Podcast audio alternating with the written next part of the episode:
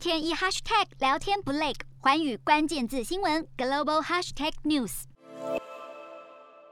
近几年，绿色经济成为显学，资源短缺的新加坡更提出了未来十年的绿色计划，建立企业漂绿的审查机制，誓言二零三零年彻底改变现在人们生活与居住方式，成为绿色金融中心。尽管土地有限，可再生能源缺乏，但是新加坡积极发展能源结构多样化，如今更提出了五个方向，努力的加速新加坡的绿色经济转型。随着气候变迁敲响警钟，新加坡政府开始使用更绿色的选择，目标是到了二零三零年，利用区域电网从邻国马来西亚进口更洁净的电力，并且透过太阳能发电部署，得到足以每年供电给超过三十五万户家庭的电力。疫情加速绿色经济的趋趋势之下，绿色产业人才需求激增。新加坡政府也计划提拨一点三三亿美元，喊出要在四年之内，透过培训研讨会、项目融资，协助当地六千多家企业转型，发展绿色技能。当地业者透过创新思考，找出管理碳足迹的解决方案，